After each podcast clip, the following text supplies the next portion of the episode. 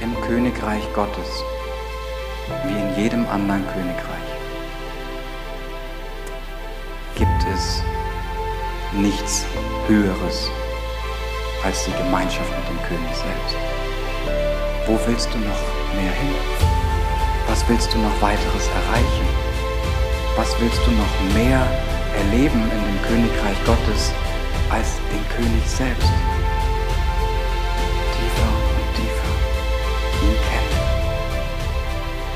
Nichts Schöneres. Ja, guten Morgen. Was für eine wunderschöne Anbetungszeit das doch gerade war. Ich mein Herz ist immer noch in diesen Zeilen. Jesus Christus, Heiland, Gottes Sohn. Heiland ist so ein wunderschönes Wort, was meine Oma für mich so geprägt hat. Das ist so ihr Lieblingswort, mit dem sie Jesus anspricht. Und ähm, oh, ich liebe das.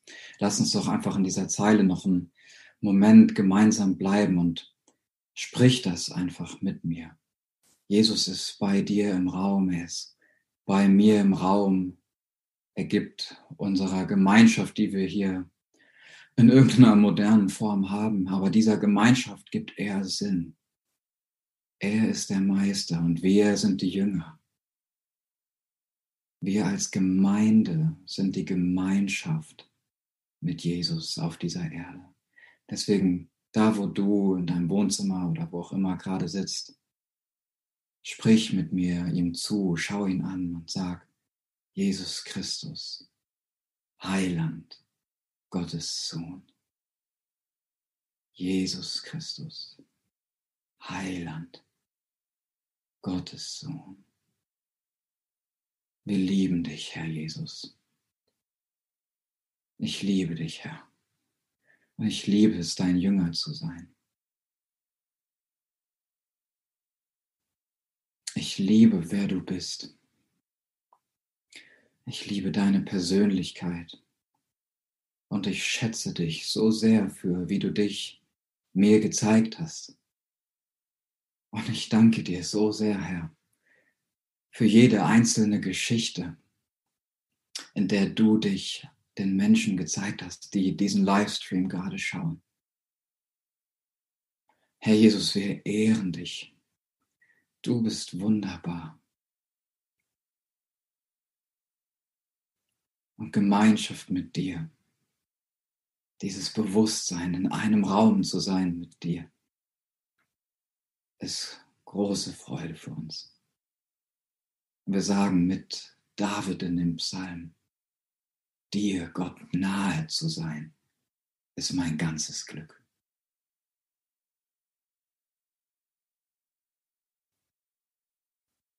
Jesus, wir halten uns dir hin, mit unserem Herz, mit unserem Leben und sagen, füll uns, erfüll uns mit dir, mit all dem, was du bist. Das ist, was wir suchen. Du bist es, den wir suchen. Jemand, der gesagt hat, dass wir ihn immer finden, wenn wir nach ihm suchen. Und genauso, so positionieren wir unser Herz vor dir, Herr. Heute und jeden Tag. Wir suchen dich. Wir suchen Gemeinschaft mit dir.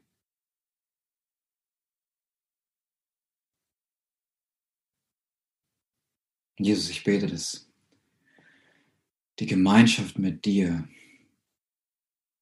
so real, spürbar und hörbar in den Wohnzimmern ist, wie meine Stimme durch die Fernseher in den Wohnzimmern ist. Und ich bete, Herr, dass wir mehr dich erleben als gesprochene Worte. Heiliger Geist, zieh du unser Herz zu dem einen, bei dem unser ganzes Glück ist, bei dem unsere ganze Freude ist, von dem alle Kraft kommt. Heiliger Geist, zieh du unser Herz zu Jesus.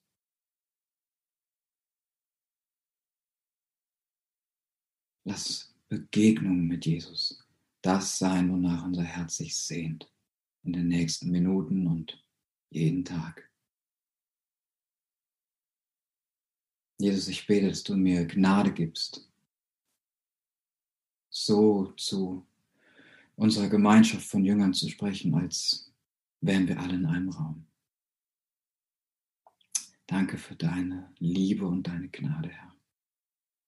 Amen.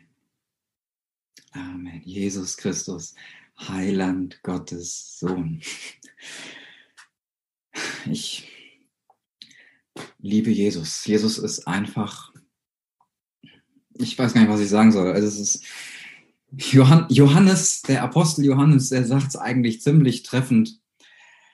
Am Ende seines Evangeliums sagt er, es gäbe noch so viel zu berichten, wer Jesus ist und was Jesus getan hat. Und die Welt wäre nicht groß genug, alle Bücher zu fassen, die man schreiben müsste über diesen Mann. Oh. Herrlich. Herrlich.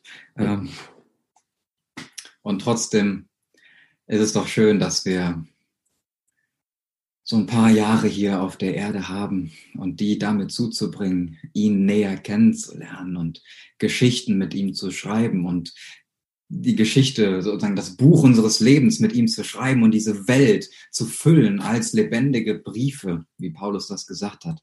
Das ist doch wunderschön. Und ähm, ja, ich möchte heute Morgen so ein bisschen frei vom Herzen predigen. Ich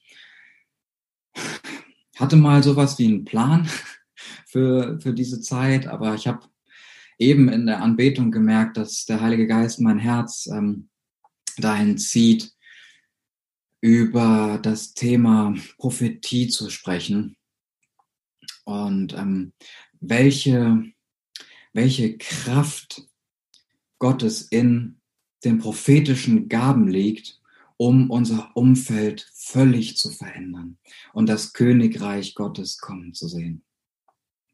Denn das ist, das ist das Herz Jesu. Das ist das, das ist das Herz Jesu. Jesus hat seine Jünger gelehrt zu beten. Vater, dein Reich komme. Dein Wille geschehe wie im Himmel so auf Erden. Warum lehrt Jesus die Jünger ein Gebet, was er nicht beten würde? Jesus betet dieses Gebet. Vater im Himmel, geheiligt werde dein Name, dein Reich komme, dein Wille geschehe wie im Himmel so auf Erden. Ist das nicht wunderbar, dass wenn wir das beten, dass wir wissen dürfen, wir beten an der Hand des großen Fürbitters vor dem Thron des Vaters. Und Jesus betet mit uns gemeinsam, dein Reich komme, Vater, dein Wille geschehe wie im Himmel so auf Erden. Und das es geht um ein Königreich. Und ein Königreich ist ziemlich groß. Und ich weiß nicht, wie dir das geht, wenn du, wenn du von ähm, solchen Dingen hörst, die zunehmen und zunehmen, Gott sei Dank, in, in unserer heutigen Welt, wo wo gesprochen wird über eine nationale oder eine kontinentale Erweckung oder auch eine globale Erweckung und dass das Königreich zunimmt in den Nationen. Und dann gibt es noch solche Proklamationen, die durch unsere Länder laufen, wie Europe shall be saved, Europa soll gerettet werden. Das ist eigentlich sowas Großes, aber andererseits auch überhaupt gar nicht. Denn wer ist Europa? Wer ist Deutschland? Wer ist Duisburg oder die Stadt, aus der du gerade zuschaust? Es sind Menschen. Menschen wie du und ich. Und wenn wir diese Dinge, wenn wir von Transformation von Städten sprechen, was wir als Gemeinde ja immer gerne tun, wenn wir uns da wirklich die Gesichter von Menschen vorstellen, die Gesichter derer in unserer Stadt, die Gesichter von Deutschland, die Gesichter Europas, dann bekommen für uns diese Proklamationen, Europe shall be saved, Deutschland soll gerettet werden, Transformation für Duisburg, diese Dinge bekommen für uns wortwörtlich ein Gesicht und es, etwas tut sich in unseren Herzen. Denn die Offenbarung sagt in Kapitel 5, sagt, ähm, sagen die himmlischen Wesen und die Ältesten, die sagen in Abvers 9, Kapitel 5, Vers 9, und sie sangen ein neues Lied, in dem sie sprachen, du, Jesus, bist würdig, das Buch zu nehmen und seine Siegel zu öffnen, denn du bist geschlachtet worden und hast uns für Gott erkauft mit deinem Blut aus allen Stämmen und Sprachen und Völkern und Nationen und hast uns zu Königen und Priestern gemacht für unseren Gott und wir werden herrschen auf Erden. Merkt ihr was? Es geht, natürlich geht es um Stämme und Sprachen und Völker und Nationen, aber worum geht's hier? Lies noch mal rein mit mir. Du hast uns für Gott erkauft mit deinem Blut aus allen Stämmen, Sprachen, Völkern und Nationen. Und das ist, das ist diese Herrlichkeit von Jesus, der, der in seiner Liebe fähig ist, den Menschen, die einzelnen Menschen von Europa zu sehen, wenn er an Europa denkt. Und ähm, ja, was haben jetzt, was hat jetzt so, was haben die prophetischen Gaben damit zu tun? Ich möchte, möchte gern einsteigen in dieses Thema prophetische Gaben durch 1. Korinther äh, Kapitel 12. Schlag das doch bitte mal mit mir auf. Ähm, hilft mir auch immer, wenn ich dann einfach selbst mal folgen kann. Ähm, wo sind wir? Nee, haha. Kapitel 14, nicht Vers 12. 1. Korinther, Kapitel 14, ab Vers 1. Da sagt Paulus, strebt nach der Liebe doch bemüht euch auch eifrig um die Geisteswirkungen, am meisten aber, dass ihr weissagt. Und dann ähm, springen wir mal ähm, ein paar Verse. In den Vers 5. Ich wünsche, dass ihr alle in Sprachen reden würdet. Noch viel mehr aber, dass ihr weissagen würdet. Denn wer weissagt, ist größer, als wer in Sprachen redet. Es sei denn, dass er es äh, auslegt, damit die Gemeinde Erbauung erfährt.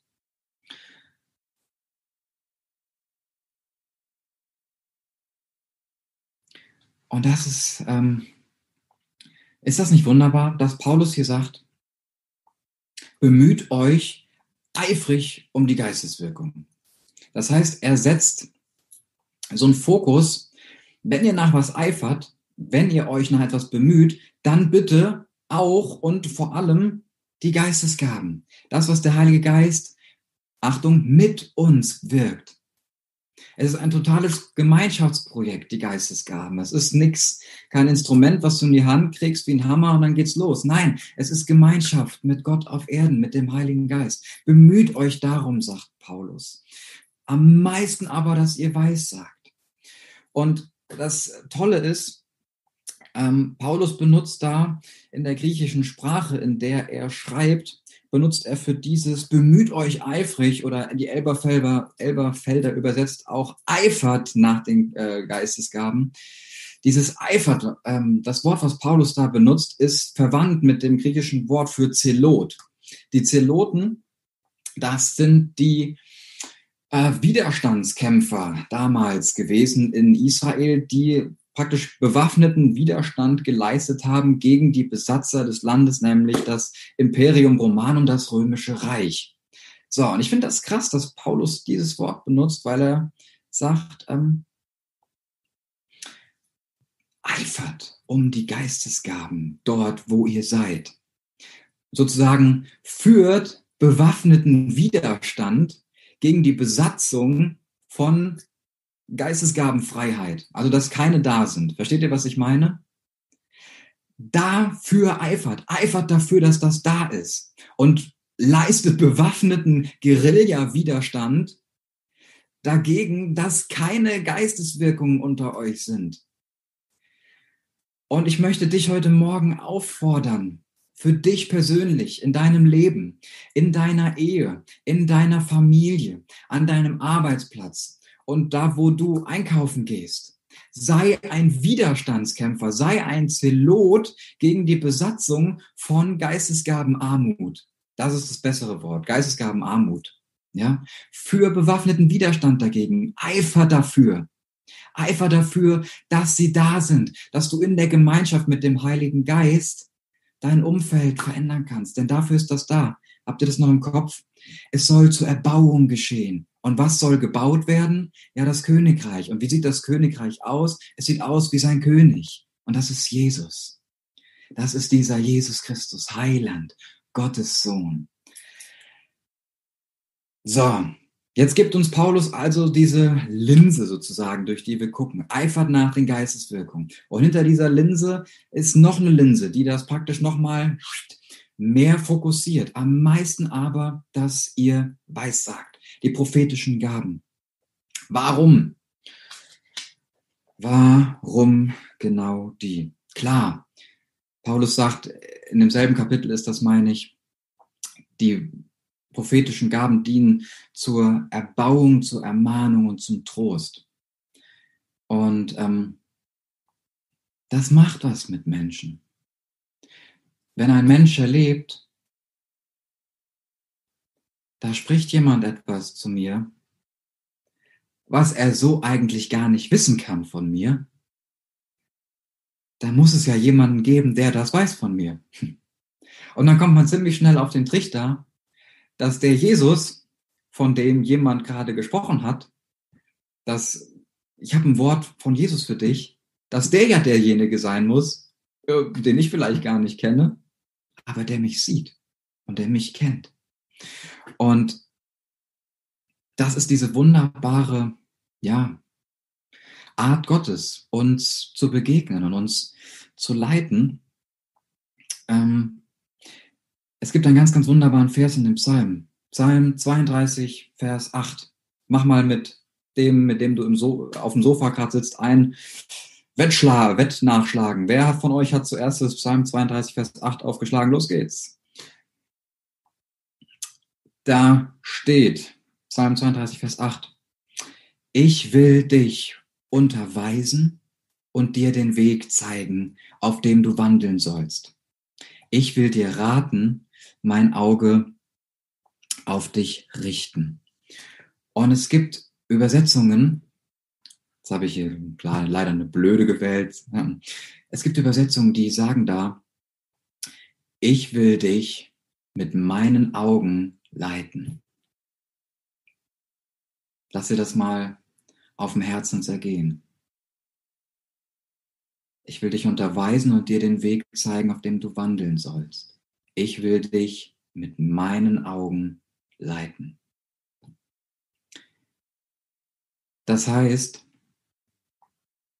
Gott möchte uns zeigen, was er sieht. Und das ist unsere Leitung. Das ist die Ausrichtung unseres Lebens.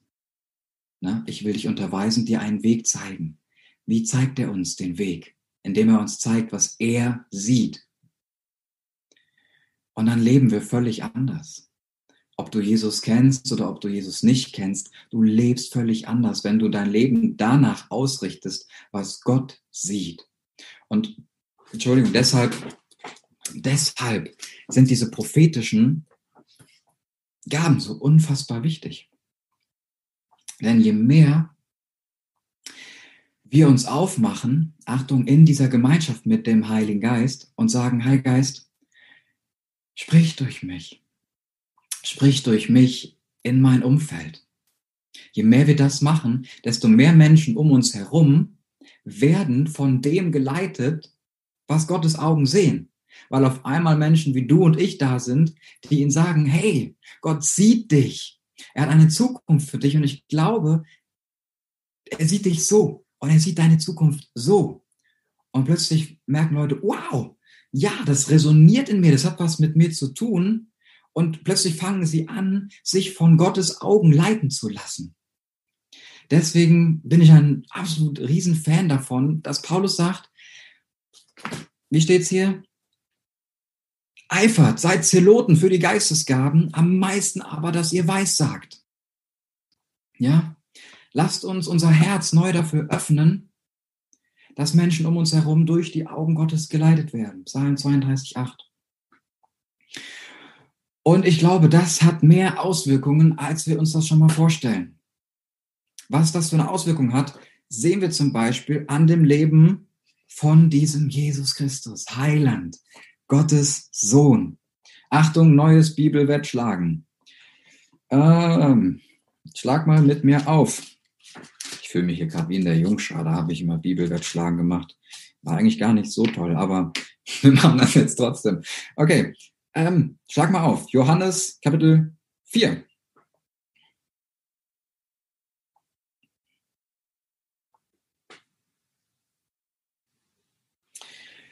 Okay, Achtung an alle prophetischen Leute. Wir lesen Johannes 4, Vers 4. Was auch immer das jetzt bedeutet. Okay, da steht, er, Jesus, musste durch Samaria reisen. Da kommt er in eine Stadt Samarias, genannt Sichar, nahe bei dem Feld, das Jakob seinem Sohn Josef gab. Es war aber dort Jakobs Brunnen. Weil nun Jesus müde war von der Reise, setzte er sich so an den Brunnen. Es war um die sechste Stunde. Das ist äh, damalige Zeitrechnung, Mittagszeit. Heißt absolut krasse Hitze. Da kommt eine Frau aus Samaria, um Wasser zu schöpfen. Jesus spricht zu ihr, gib mir zu trinken. Denn seine Jünger waren in die Stadt gegangen, um Speise zu kaufen. Auch interessant. Jesus bleibt da sitzen. Warum? Mitten auf dem Feld bei einem Brunnen. Es ist super heiß. Und die Jünger haben recht getan, in die schattige Stadt zu gehen. Aber Jesus bleibt da sitzen. Hat er vielleicht was munkeln hören vom Vater, dass jemand kommt, den der Vater berühren möchte? Nun spricht die samaritische Frau zu ihm, wie bittest du als ein Jude von mir etwas zu trinken, da ich doch eine samaritanische Frau bin? Denn die Juden haben keinen Umgang mit den Samaritanern. Jesus antwortete und sprach zu ihr, wenn du die Gabe Gottes erkennen würdest und wer der ist, der zu dir spricht, gib mir zu trinken, so würdest du ihn bitten, würdest du ihn bitten, denn er gäbe dir lebendiges Wasser. Und jetzt geht so die ganze Unterhaltung von denen weiter und Jesus ähm, weist sie darauf hin, hey, von mir bekommst du ein Wasser, das hast du noch nie getrunken. Ein Wasser für deinen Geist. Ein Wasser, was dich erfrischt, was dich völlig neu macht. Und jetzt Kapitel 4, Abvers 15, sagt die Frau, Herr, gib mir dieses Wasser, damit ich nicht dürste und nicht hierher kommen muss, um zu schöpfen. Und jetzt, jetzt wird's krass. Achtung, eifert nach, vor allem danach, dass ihr weiß sagt. Jesus spricht zu ihr, geh hin und rufe deinen Mann und komm her. Die Frau antwortet und sprach, ich habe keinen Mann.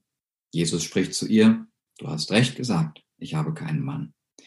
Denn fünf Männer hast du gehabt. Und der, den du jetzt hast, ist nicht dein Mann.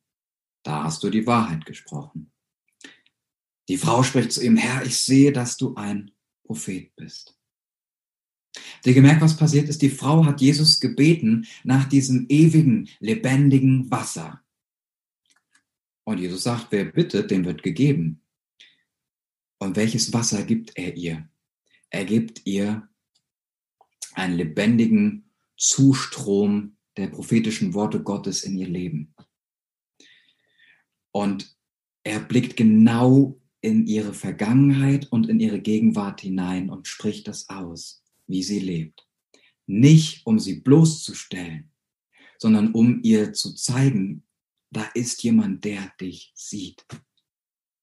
Bemerkt bitte, das ist dieser Kontext von ich will dir lebendiges Wasser geben, nicht ich will dich bloßstellen. Überführung ist kein Akt der Bloßstellung. Überführung ist eine Einladung in die Wiederherstellung. Ja? So, und diese Frau erlebt wunderbar Jesus und dieses Gespräch geht noch weiter. Und ähm, dann lesen wir ab Vers 28 mal weiter. Und jetzt jetzt wird's noch mal krasser. Warum sagt Paulus mehr als alles andere, das ihr weiß sagt? Ab Vers 28. Nun ließ die Frau ihren Wasserkrug stehen und lief in die Stadt und sprach zu den Leuten. Kommt, seht einen Menschen, der mir alles gesagt hat, was ich getan habe. Ob dieser nicht der Christus ist? Da gingen sie aus der Stadt hinaus, da gingen sie aus der Stadt hinaus und kamen zu ihm. Bumm! Multiplikation. prophetisch angesprochene Menschen, die sich erkannt und gesehen fühlen von Gott sind völlig begeisterte Menschen, weil sie geschmeckt haben und gesehen haben, erlebt haben, wie gut Gott ist. Und das kann nicht hier drin bleiben.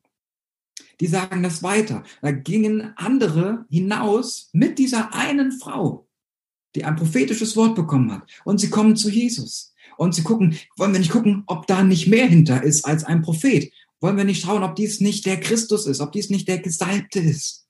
Ob dieser nicht der ist, voller Hoffnung, voller Leben, voller Neuanfang. Ob das nicht der ist, der ein ewiges Königreich aufrichtet.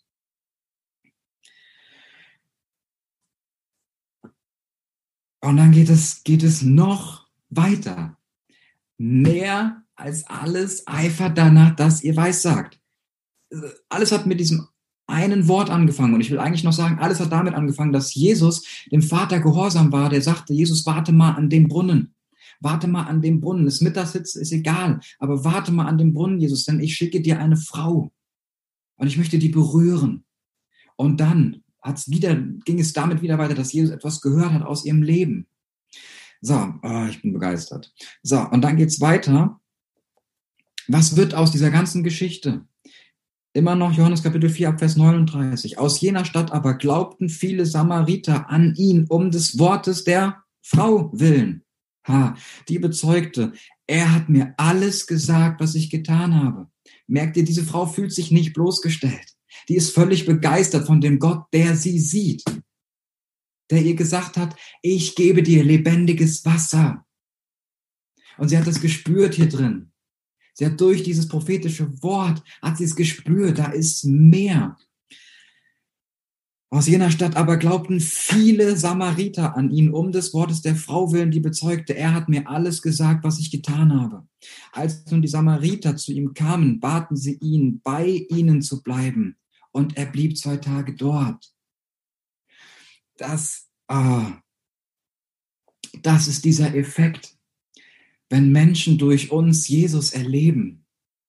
Sie bitten Jesus zu bleiben, und das ist so eine Sehnsucht, die ich habe. Ich erlebe immer wieder einfach solche Dinge, ob das prophetisch ist oder ob das das ist, dass ich in meinem Alltag Menschen in dieser wunderbaren, heilenden Kraft von Jesus dienen kann. Und mein Herz hungert danach, dass, dass noch mehr in, in, in Menschen dies, das genau passiert. Dass die Menschen sagen, Jesus, bleib, bleib bei mir. Ich hatte jetzt ähm, ein ganz tolles Erlebnis auf einem Parkplatz. Da habe ich äh, was zu einem Mülleimer gebracht und ich habe eine spielende, zwei spielende Familien gesehen mit Kindern und Fahrrädern und so. Und ich merkte, dass der Heilige Geist sagt, Christian, ich möchte, dass du da hingehst und fragst, ob jemand von den beiden Männern Rückenschmerzen hat, die da sitzen. Und dann bin ich hin, ich habe einen Moment gebraucht, muss ich euch ganz ehrlich sagen, es ist immer so ein bisschen abwägen, na, na, na. Aber ich bin dankbar dafür, dass ich es gelernt habe, wirklich mich zu überwinden irgendwann und zu sagen, ja, ich mache das. Und ich bin da hingegangen, habe gefragt. Und es war so, der eine Vater dort hatte Rückenschmerzen und ich habe Social Distancing für ihn gebetet, durfte für ihn beten, haben natürlich auch gefragt, ne? Und ähm, habe ihm das erklärt, dass ich glaube, dass Jesus ihn heilen möchte und er mir das aufs Herz gelegt hat. Und das war für ihn überhaupt kein Problem. Er hat gesagt, ja, bete gern für mich. Und ich habe für ihn gebetet und er sagt, es wird besser. Und dann kam sein kleiner Sohn dazu, völlig, völlig neugierig natürlich. und dann habe ich dem Sohn gesagt, hey, leg doch deinem Papa mal die Hand auf. Und es wurde besser. Und dann sagte der Sohn, oh, kannst du auch für meinen Nacken beten und für mein Knie? Gesagt, klar. Papa, leg doch mal dem Sohn die Hände auf und ich bete. Hat der Sohn die, äh, Sohn die Hände aufgelegt gekriegt vom Papa. Und dann hatte der Vater seine Hand auf dem Knie von, von seinem Sohn. Und äh, ich habe für das Knie gebetet. Und dann sagte der Junge, ich spüre, wie da was in mein Knie reinkommt. Da kommt richtig was in mein Knie rein. Dann habe ich ihm gesagt, ja, Jesus ist so spürbar und er ist so erlebbar. Und dieser Junge, der war so wunderbar, der hat so tolle Fragen gestellt. Und ich habe ihm erzählt, wer Jesus ist und wie groß seine Liebe ist und dass er unsere Schuld auf sich genommen hat und damit gestorben ist, um uns ein neues Leben zu geben, dass das jeder erleben kann, nicht nur wie Jesus in sein Knie reinkommt, sondern wie Jesus erfahrbar in uns reinkommt. Und in uns lebt und wir diesen Frieden und diese Wärme, die du in deinem Knie spürst, in uns leben können. Und es ist so hell ist wie ein, wie ein Licht, heller als die Sonne. Und dann sagte der Junge, bin ich dann äh, Jesus was schuldig? Und ich fand das so süß und ich fand, und gleichzeitig fand ich das so toll, weil er, weil er gemerkt hat, ich habe ihm nie gesagt, bekehre dich. Ich habe ihm nur erzählt, wer Jesus ist und dass Jesus ihn sieht und was Jesus für uns getan hat, um uns ein neues Leben voller Gemeinschaft mit ihm zu schenken. Und er fragte, bin ich Jesus was schuldig? Und ich habe ihm gesagt, ich weiß nicht, ob ich es schuldig sagen würde, aber Jesus sehnt sich so sehr nach Gemeinschaft, dass du zu ihm kommst. Und ähm, das sind so Begegnungen, wo ich im Nachhinein so völlig dankbar bin, dass ich dieser kleinen Stimme, die ich in meinem Herzen bemerkt habe, dass ich der gefolgt bin und dass ich dorthin gegangen bin und es mir wichtig war, mehr als alles, mehr als mein Wohlbefinden, mehr als mein Behagen zu weissagen und zu sagen, ich glaube, dass Jesus jemanden von Ihnen von Rückenschmerzen heilen möchte. Hat jemand von Ihnen Rückenschmerzen? Und es hat, dann wurde noch ein Mädchen am Knie geheilt und ähm, die Leute waren wirklich, wirklich berührt von Jesus. Mein, mein kleiner Sohn, der Ben, war dann auch ziemlich gerührt, aber eher von Müdigkeit und hat angefangen zu schreien im Auto bei Jael, die war bei ihm. Und dann musste ich los. Das heißt, die Begegnung konnte leider nicht weitergehen, aber trotzdem war es so wunderbar. Und ähm, das ist, das ist, wo hinein ich uns als Gemeinschaft von Jüngern Jesu heute Morgen neu, wo ich uns daran erinnern möchte. Jesus hat Städte und Nationen und Kontinente auf dem Herzen und die sehen aus wie Menschen wie du und ich. Europa ist voller Gesichter, wenn wir sagen, Europe shall be saved. Und es fängt an mit diesen Begegnungen. Und es fängt an in deiner Familie, wo du sagst, wir sind Zeloten und wir kämpfen Widerstand gegen eine Geistesgabenarmut in unserer Familie. Und ich leiste Widerstand gegen eine Geistesgabenarmut um mich herum in meinem Alltag. Und ich strecke mich aus, ich eifer danach. Jesus, ich möchte von dir hören. Hilf mir, Herr mich zu überwinden. Hilf mir, Dinge, die ich von dir in meinem Herzen spüre, weiterzugeben. Und dann werden wir erleben, dann werden wir erleben, wie größere Dinge als das passieren, was ich eben gerade erzählt habe.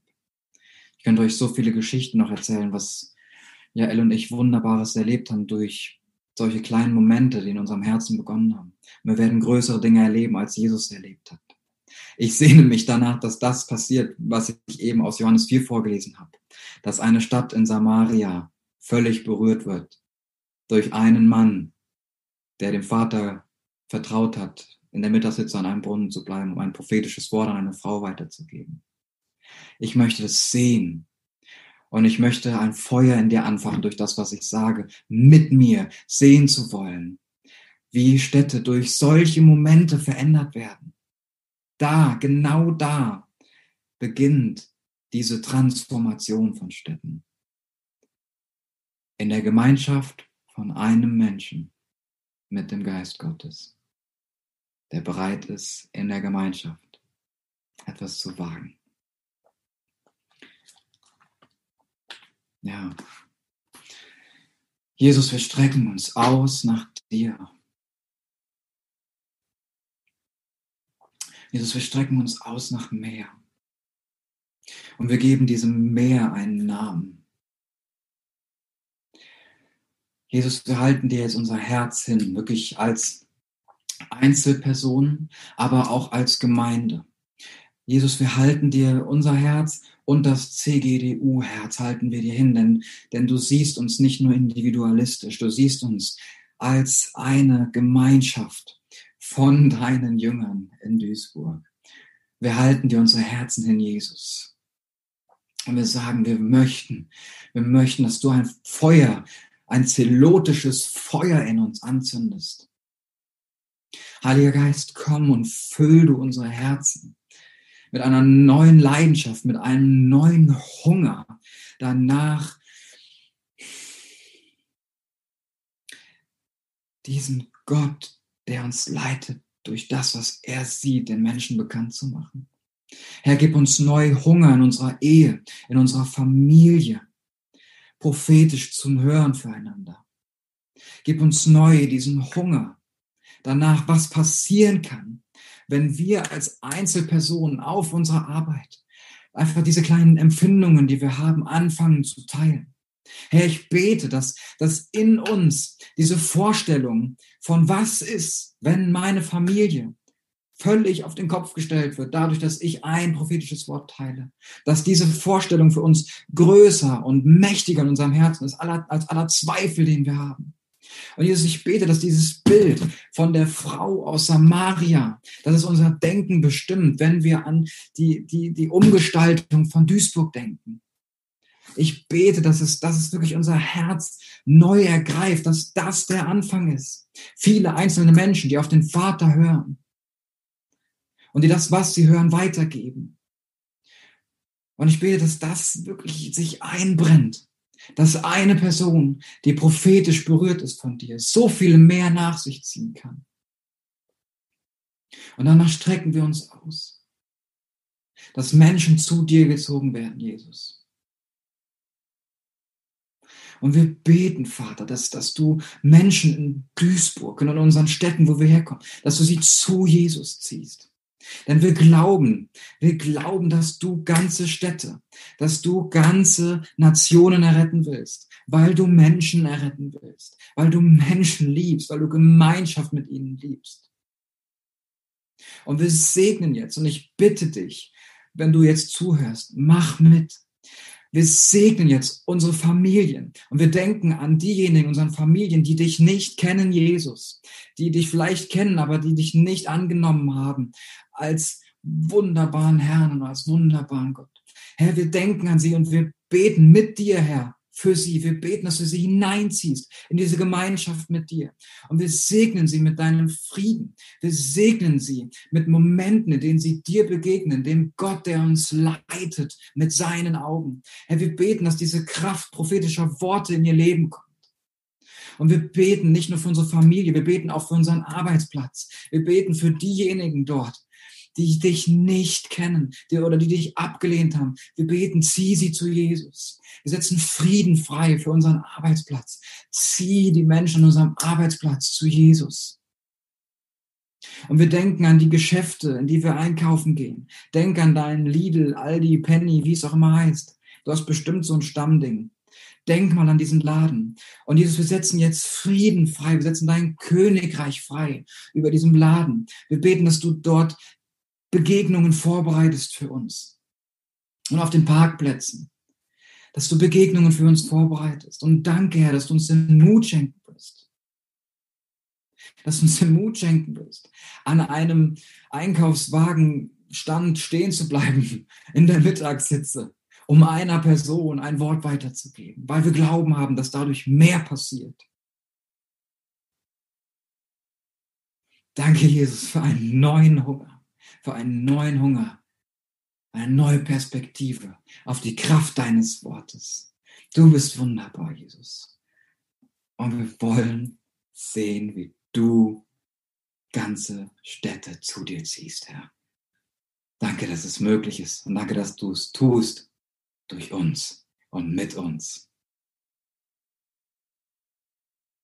Denn mit Gott sind alle Dinge möglich. Amen. Sag das mal laut mit mir. Mit Gott sind alle Dinge möglich, nicht ohne, in Gemeinschaft, eingehakt mit ihm. Sag nochmal, mit Gott sind alle Dinge möglich. Vielen Dank fürs Zuhören. Nimm dir doch gleich noch einen Moment Zeit und sprich mit Jesus über das, was dir wichtig geworden ist. Für mehr Ressourcen besuche christianlukaswendt.com oder folge ihm auf Instagram.